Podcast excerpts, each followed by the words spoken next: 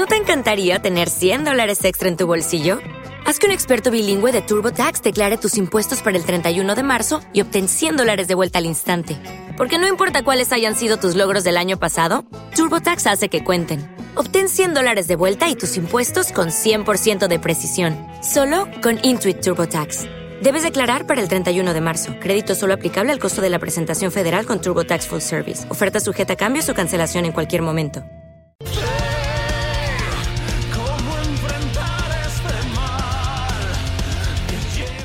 Las noches de los jueves suenan a doble bombo y amplis echando humo. Diario de un Metalhead en Radio Ujo.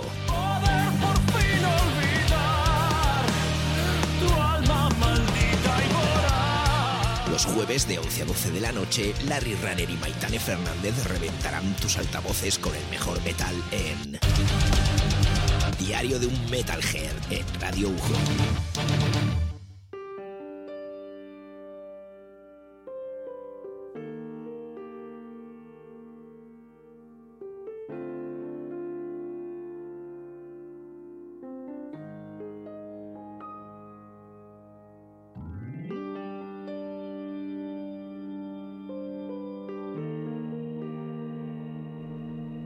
Son asturianos, se llaman Matt Roberts y su segundo disco Times of Revelation ya está en la calle. Ha sido editado por The Fish Factory y es que es tan bueno que el sello no se pudo reprimir y enseguida los fichó. Hoy vamos a hablar con su guitarrista, con Carlos Suárez.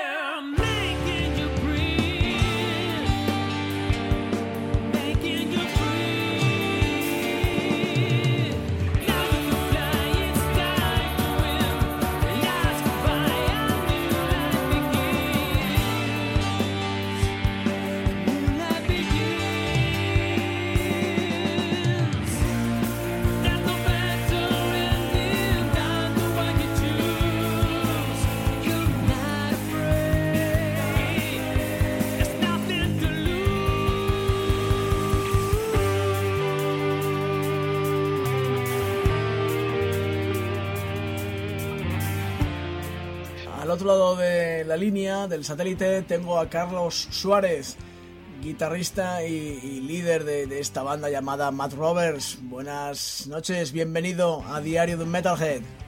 ¿Qué tal, Larry? Muy buenas noches, ¿qué tal estás?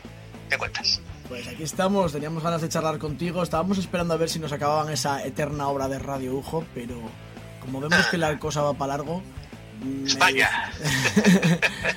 me dije, nada, vamos a hacerlo ya porque si no esto no va a tener sentido. No vamos a hablar en abril de, un disco que ha salido un año antes. Así que, bueno, vamos allá y ya habrá tiempo de, que vengáis un día por, los estudios a, tomaros una cerveza y para charlar otras cosas, si hace falta. Cuando queráis, no hay ningún problema, ya sabes. Bueno, primero de todo, enhorabuena por el disco, ya te lo había dicho en persona cuando nos vimos ahí en, los, en tus Red Game Studios, pero ahora te lo digo delante de, de la audiencia, discazo. Muchas gracias, Larry. Se hizo lo que se pudo. La verdad que ya sabes que bueno estuviste allí, te ha hecho con mucho cariño y bueno, hay que intentarlo hacer lo mejor posible, ¿no? Ya que la gente va a pagar un dinero por tu música, pues lo normal es que esté la cosa como Dios manda. Bueno, Times of Revelation es vuestro segundo disco y el primero con una discográfica detrás.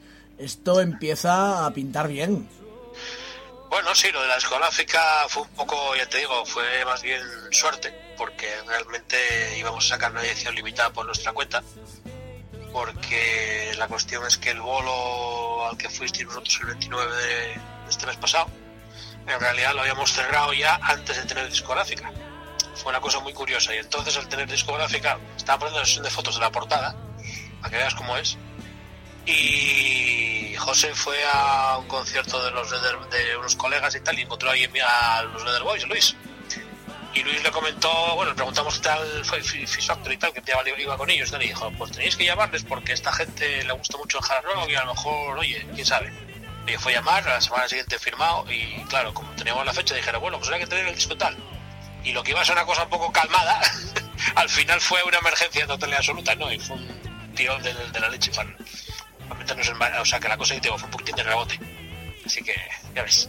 Claro, porque queríais tenerlo para, para ese día ya en mano. Claro, ellos dijeron, pues aprovechamos la fecha de tal y venga, entonces tenemos que tener el disco un mes antes para poder meterlo en fabricación y tenerlo para que podáis venderlo en el concierto.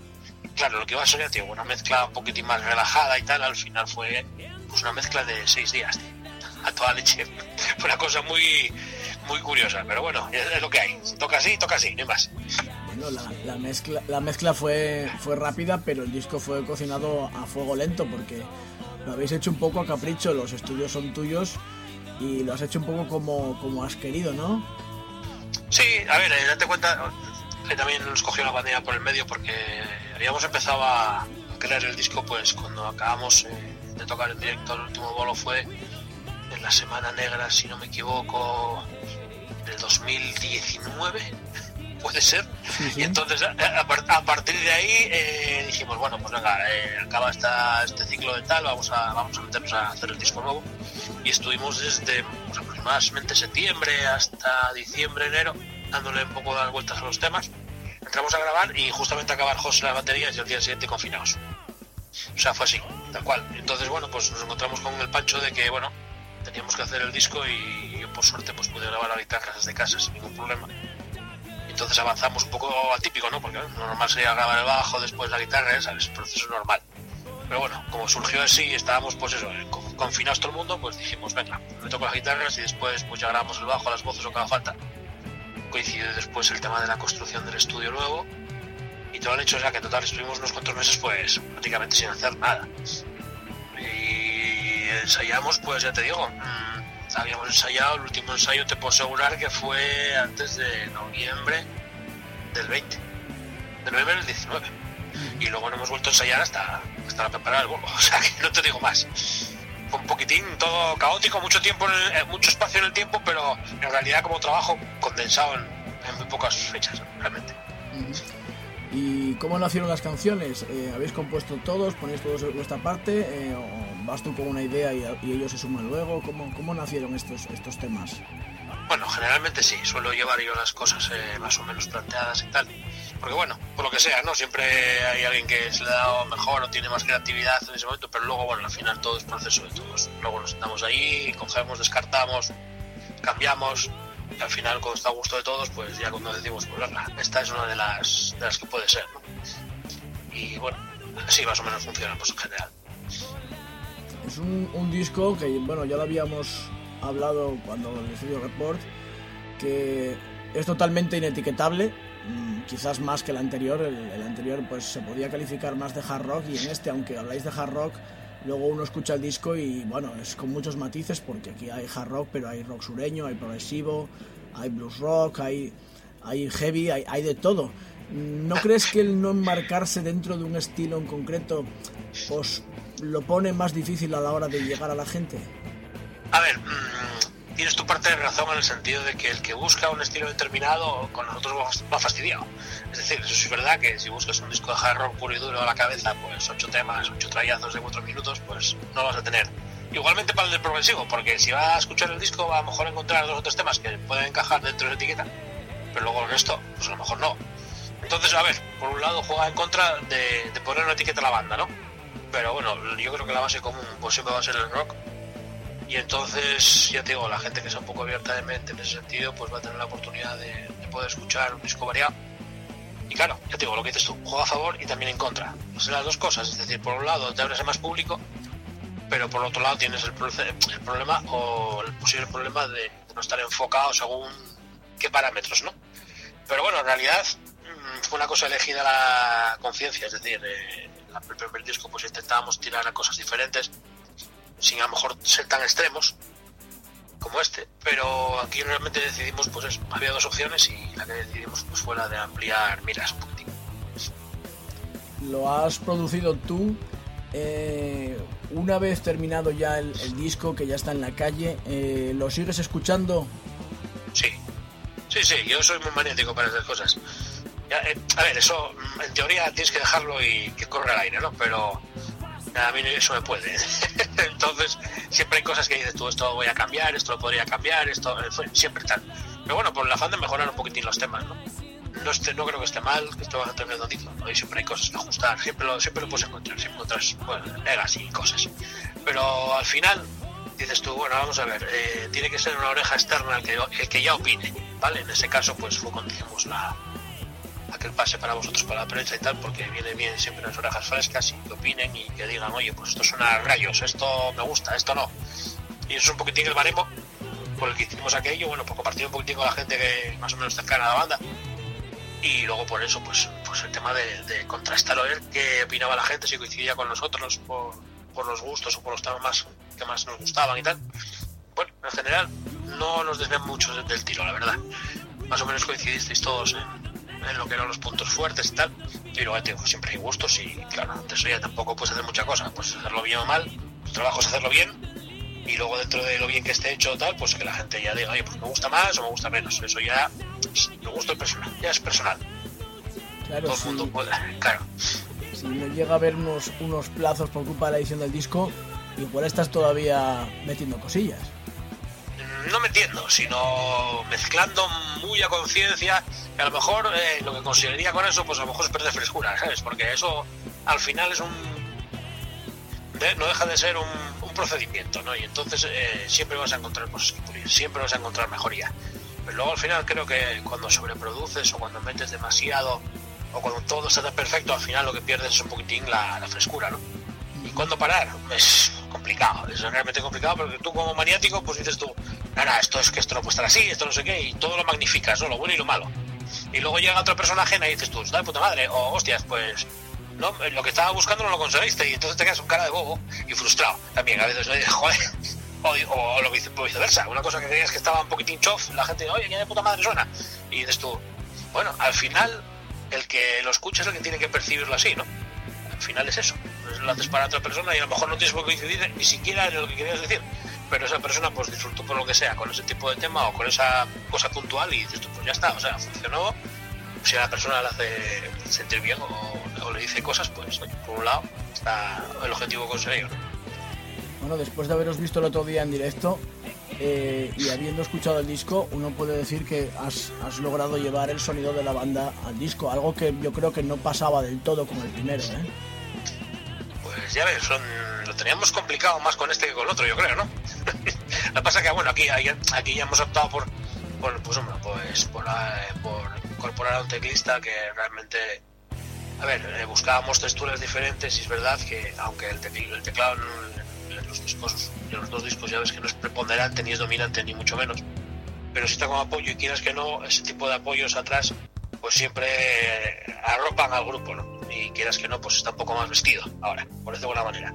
Antes era a lo mejor un poquitín más directo, más a la cabeza, y creo que funcionaban bien los temas de esa manera. Lo que pasa que, bueno, tío, al enriquecer un poquitín la construcción de los temas, pues yo creo que en este caso teníamos muy claro que, a ver, llevábamos buscando un teclista de tiempo ya. ¿eh? Lo que pasa es encontrar uno que sea un poco competente, que se quiera comprometer, ya sabes cómo es el tema este del rock. Aquí no hay dinero, aquí solamente hay que tener ganas e ilusión y crear tus temas y, y toda la gente que es realmente buena con un instrumento, pues, pues suele estar haciendo proyectos que le dan dinero y le dan de comer y no tiene tiempo para comprometerse en ese tipo de cosas, pues son gente ya con una experiencia o con familia, no sé qué, que no se quiere meter en un follón de, grupo que, entre comillas, empieza y, y a empezar y a pasar por todo ese tema, ¿no? Ellos ya quieren asegurar un poquitín.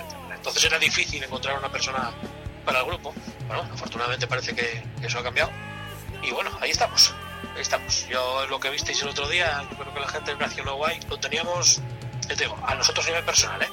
lo teníamos digo, a ver cómo llevamos todo esto al directo y que no quede cojo y que no sé qué. Y bueno, bueno ahí en realidad hicimos nueve ensayos para el bolo. Todos juntos después de haber grabado el disco. O sea, es decir, estábamos un poquitín diciendo, uff, vamos a ver, al jardín y tal.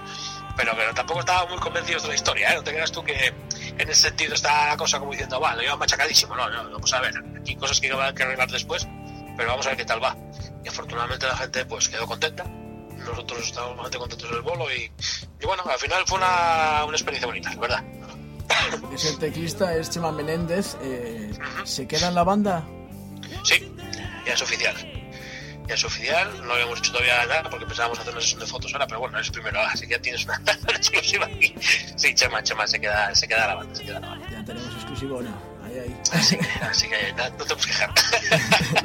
sí, Chema se queda así. Además de Chema de Menéndez, de Chema Menéndez, perdona, hay, hay un montón de, de colaboraciones, de buenos amigos y hay una que llama la atención eh, bastante, digamos, porque a nosotros nos llama la atención y seguro que a nuestra audiencia también, porque sabes que nos escucha mucha gente de América Latina y esa gente nos llegó a través de Warcry, de la primera vez que vinieron por aquí por la radio. Y claro, hay que decirles que Pablo García toca, hace un solo brutalísimo en, en uno de los temas. Eh, cuéntanos cómo fue esa colaboración de, de, Pablo García, que seguro que a esta gente les va a hacer ilusión eh, oírte hablar un poco de, de, este hombre. Sí, bueno, Pablo, ya te digo, no hace presentación, es un monstruo, ¿eh? en todos los niveles. Entonces, bueno, la cosa fue muy curiosa, porque en realidad, eh, tanto Pablo como Santi, ¿no? el teclas de Worldline, nos vieron en, en, el Festival de Morgana, que organizó Freddy antes de la pandemia, el último que hicimos. Y entonces nos vieron en directo y les gustó la banda y fueron después del concierto a presentarse y tal, que no hacía falta tampoco, aquí nos conocemos todos, pero bueno, que fue un detallazo, ¿no? Pero gente muy llana, muy humilde, muy simpática. Y entonces Pablo dijo, es que me gusta mucho la banda y no sé qué y tal, y Santi igual, oye, pues dejó que de puta madre, pues dijimos, al final echamos charlando un ratillo allí, y dijimos, bueno Pablo, pues para la próxima vez te cojo yo por banda y te metes un solete el próximo disco y tal, y se pone lo que quieras, tú avisas y sin problema. Y efectivamente después tocamos otra vez en el GON, él fue allí también a vernos y bueno, o sea, creó una especie de relación ahí muy, muy baja con, con nosotros y una cosa llevó a la otra al final. Y entonces, bueno, cuando llegó el momento de meter cosas en el disco, había un tema que, sobre todo, había varios, ¿no? Pero dijimos, bueno, seguro que este Pablo le llama más la atención por el tema que es un poco más progresivo, es largo, donde puede desarrollar él todo lo que sabe y puede un poquitín estar a sus anchas. Y efectivamente fue el que eligió de los que había y bueno, ya viste el resultado. He echado mucho mal. Entonces, bueno, así es la cosa. Y, nada, a ver, posiblemente colaboremos en un futuro próximo en más cosas con él. Así que bueno, estará por aquí cerca, como digo yo. Así que bueno, bien. Eso es la historia con Pablo.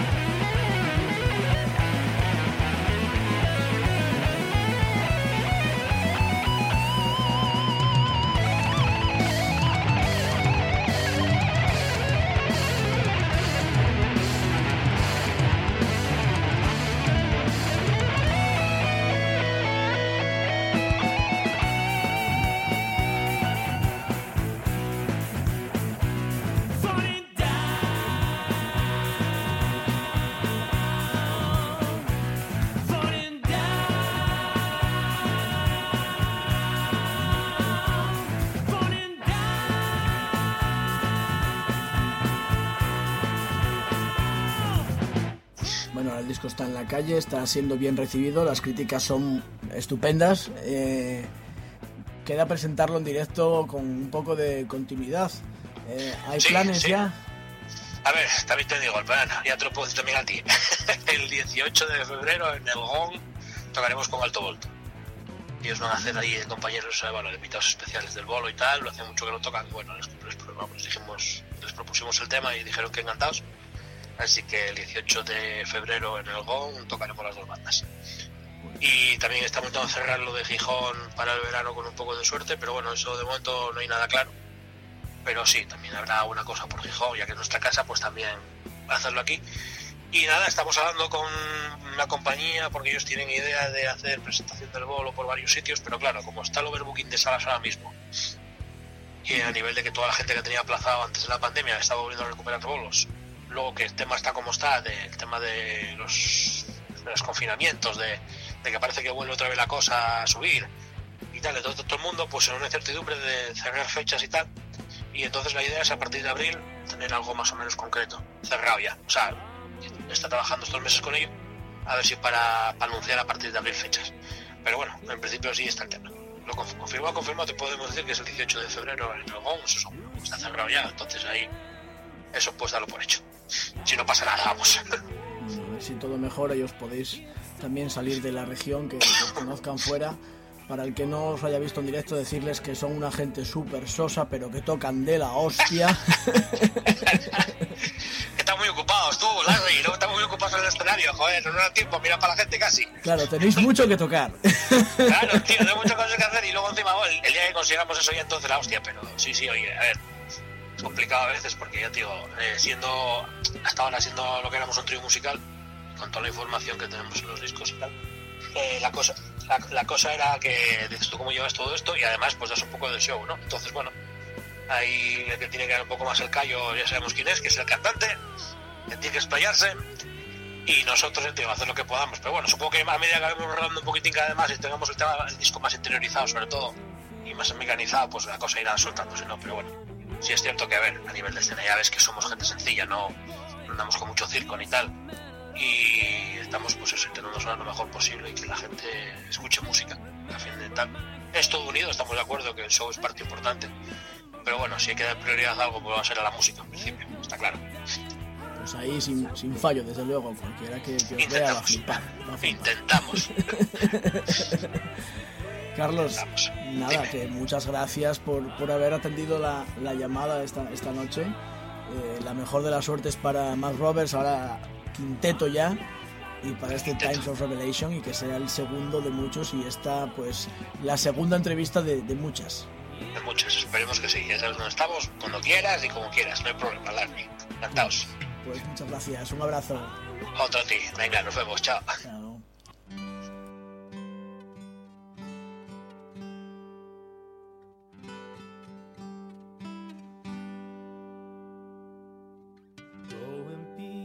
While the lights go out, dragging your feet pride.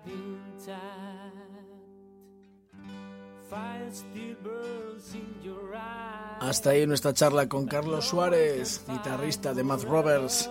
Sonó Revelation, luego Falling Down y terminamos con I'll Miss. You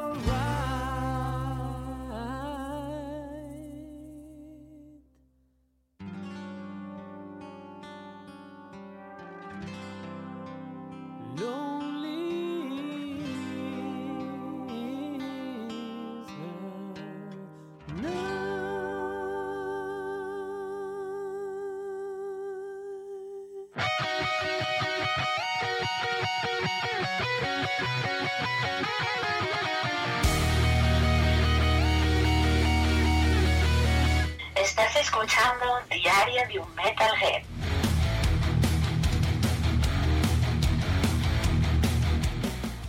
Pues nada, llegó la hora de la despedida. Tenemos que decir hasta luego, hasta la próxima semana, pero ya sabéis que eso es solo en radio porque durante todos los días del año, las 24 horas, estamos en diariodunmetalhead.com, donde además encontraréis el acceso a todos nuestros programas alojados en distintos podcasts.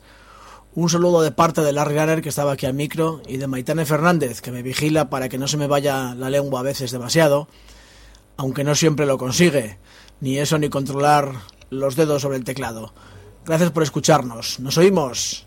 Chao.